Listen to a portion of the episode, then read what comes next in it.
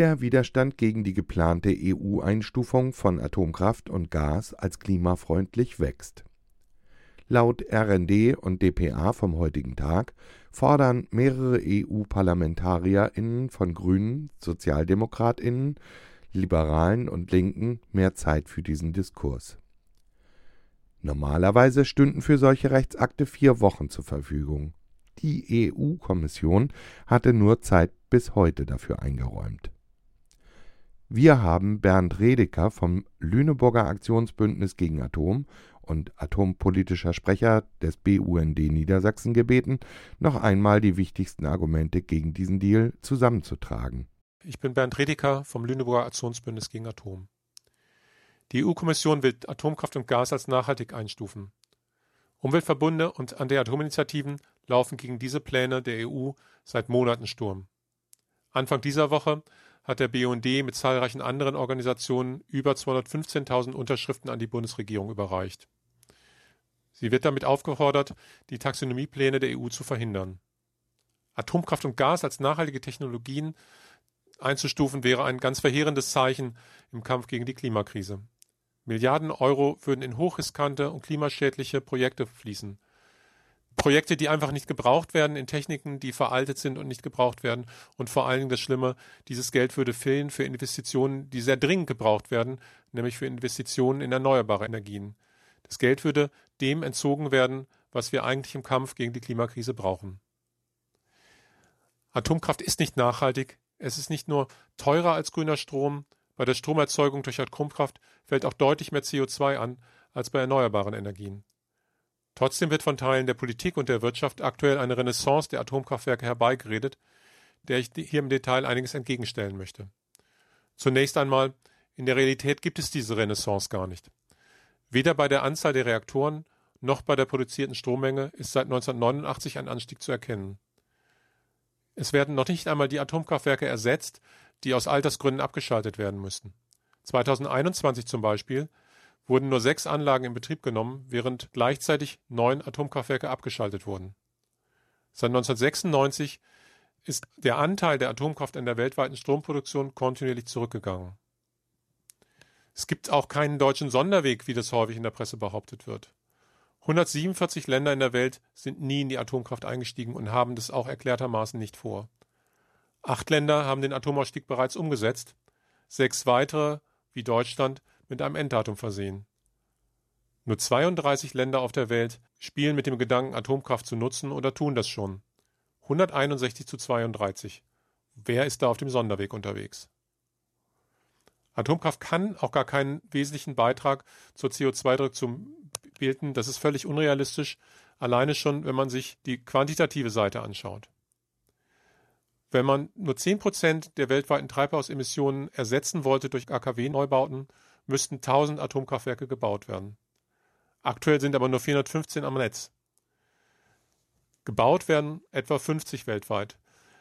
Das heißt, es müsste die Menge der Atomkraftwerke, die gebaut werden, um ein wesentlich erhöht werden. Es müssten mehr als doppelt so viele Atomkraftwerke gebaut werden, als derzeit stehen. Es ist also völlig unrealistisch, dass man hier einen relevanten Anteil an CO2 reduzieren könnte. Atomkraft ist doch viel zu teuer. Das ist auch ein Grund, warum der Atomausbau weltweit stagniert.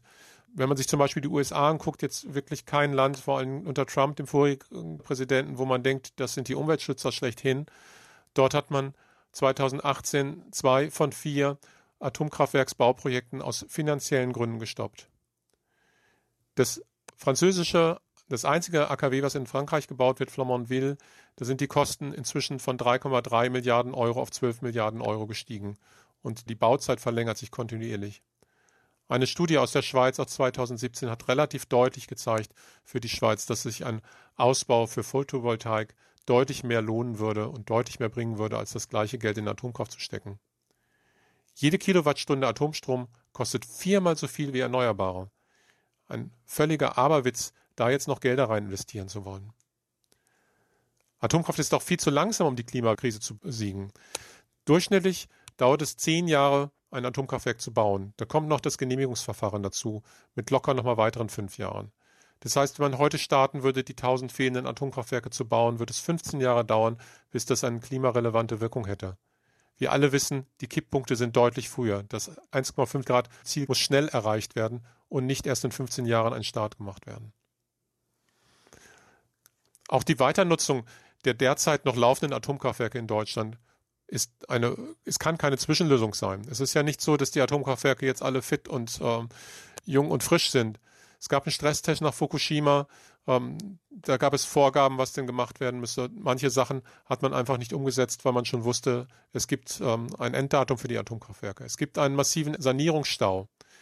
Die noch laufenden Atomkraftwerke sind auch nicht ganz frisch. Also das heißt, es treten jetzt die ersten äh, Reparaturarbeiten auf. Bauteile, von denen man ausgehen muss, dass sie einfach ermüden, treten auf. Ganz deutlich ist das gerade. Das AKW Isar war vor wenigen Tagen abgeschaltet, weil Dichtungen nicht mehr dicht waren und äh, ausgetauscht werden mussten. Die Atomkraftwerke Neckar-Westheim und Lingen gibt es Roststellen in den Dampferzeugern.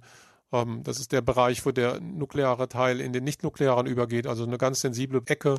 Ähm, wir können einfach froh sein, wenn diese drei Atomkraftwerke bis zum Ende noch halten. Eigentlich fordern wir als Anti-Atom-Initiativen, die müssen schon deutlich vor dem 31.12.22 abgeschaltet werden. Wie drastisch man sich da abhängig machen kann, zeigt tatsächlich auch Frankreich, wo die Atomkraftwerke ja alle noch älter sind und die Abhängigkeit des Landes sehr hoch ist an der Atomkraft. 30 Prozent der Uraltreaktoren in Frankreich sind gerade nicht am Netz, weil es Wartungs- und Reparaturarbeiten gibt, weil es ähnlich wie in Deutschland ähm, systematische Alterungsschäden gibt an gleichen Bauteilen und man an einem Atomkraftwerk feststellt, oh, hier passiert was und dann relativ schnell merkt, oh, an den anderen passiert das Gleiche. Es ist eben deswegen auch gerade nicht so, wie man das befürchtet hat oder an den Wand skizziert hat. Wenn Brockdorf abgeschaltet wird, dann müssen wir französischen Atomstrom importieren. Dann ist es genau umgekehrt. Gerade exportiert Deutschland nach Frankreich Strom. Auch die neuen, sogenannten neuen Atomkraftwerke ganz nach vorne dabei. Der ähm, EPR, wie er in Flamanville gebaut wird, bieten keine neue Sicherheit. Ähm, auch das bleibt eine hochriskante Technologie, was man daran sieht, dass gerade ein Atomkraftwerk aus dieser Baureihe in China abgeschaltet werden musste, weil man feststellte, dass Vibrationen im Reaktordruckbehälter zu Schäden an den Brennelementen führten. Sollte sich herausstellen, dass es sich dabei um einen systematischen Fehler findet, also etwas, was ein Konstruktionsfehler, der an anderen AKWs des gleichen Bautyps auch sein könnte, wäre das der Ende der kompletten Baureihe. Die Grundsatzannahme, dass Atomkraft CO2-neutral wäre, stimmt ja schon nicht. Atomkraft ist sicherlich CO2-neutraler als ein Kohlekraftwerk, aber die wollen wir auch alle abgeschaltet haben. Es ist deutlich, emittiert deutlich mehr CO2 als ähm, Windkraftanlagen, als Solaranlagen, als Erneuerbare und es liegt vor allen Dingen am Uranabbau. Und hier haben wir ein ähnliches Problem, wie das in den anderen Vorträgen schon war zum, zum Gas mit dem Fracking. Auch beim Uran ist es so, dass es sich dabei um einen endlichen Rohstoff handelt und dass man an immer schlechtere Vorkommen kommen muss mit immer geringeren ähm, Urangehalten im Erz, sodass die CO2-Bilanz beim Abbau im Grunde genommen kontinuierlich schlechter wird. Atomkraft bleibt eine Hochrisikotechnologie. Die Entsorgungsfrage ist in keiner Weise geklärt. Als Lösung für Klimawandel ist sie unbedeutend, teuer und im Ausbau viel zu langsam. Die EU-Taxonomie ist ein falscher Weg und der gehört gestoppt.